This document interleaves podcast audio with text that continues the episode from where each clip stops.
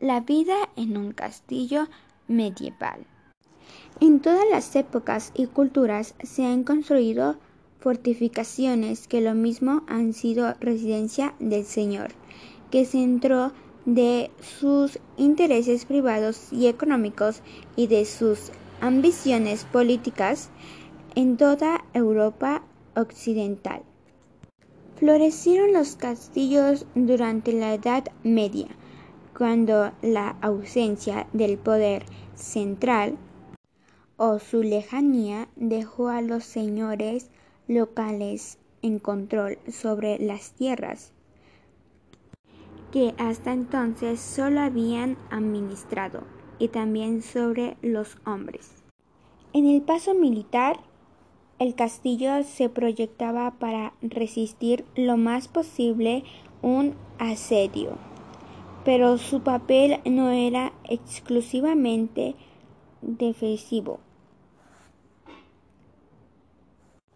Más bien era base de las correrías, que la aristocracia, guerra fundamental hacia contra vecinos, contra forasteros, contra propiedades de la iglesia o contra los o contra los campesinos del lugar.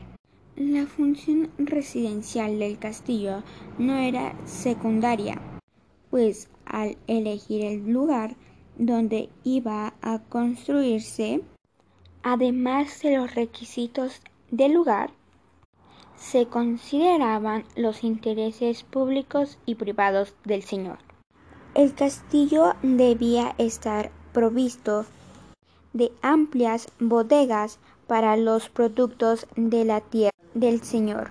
El castillo debía estar provisto de amplias bodegas para los productos de las tierras del señor y de las que rentaba, mismo que usaba para su casa o que vendía para obtener armas y artículos de lujo.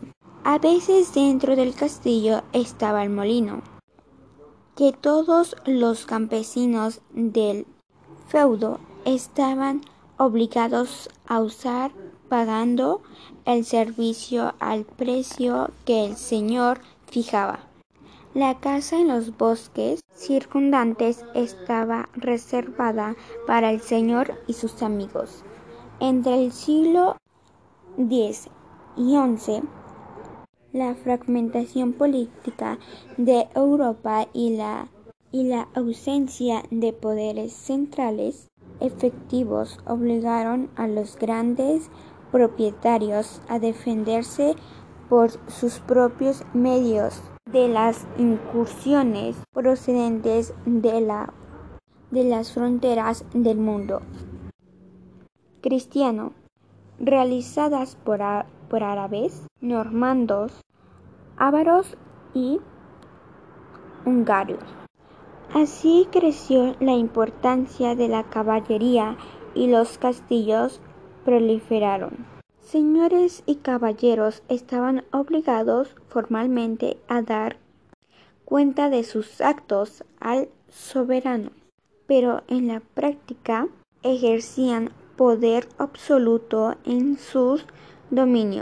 En la época carolingia, siglo VIII al IX, habían formado una casta militar que obtenía riqueza de las guerras en que combatían bajo las insignias del rey.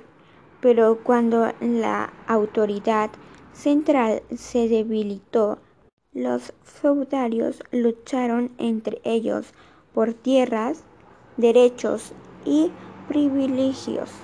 El castillo, otrora baularte contra el enemigo y refugio de la población indefensa, se volvió centro de opresión y vasallaje.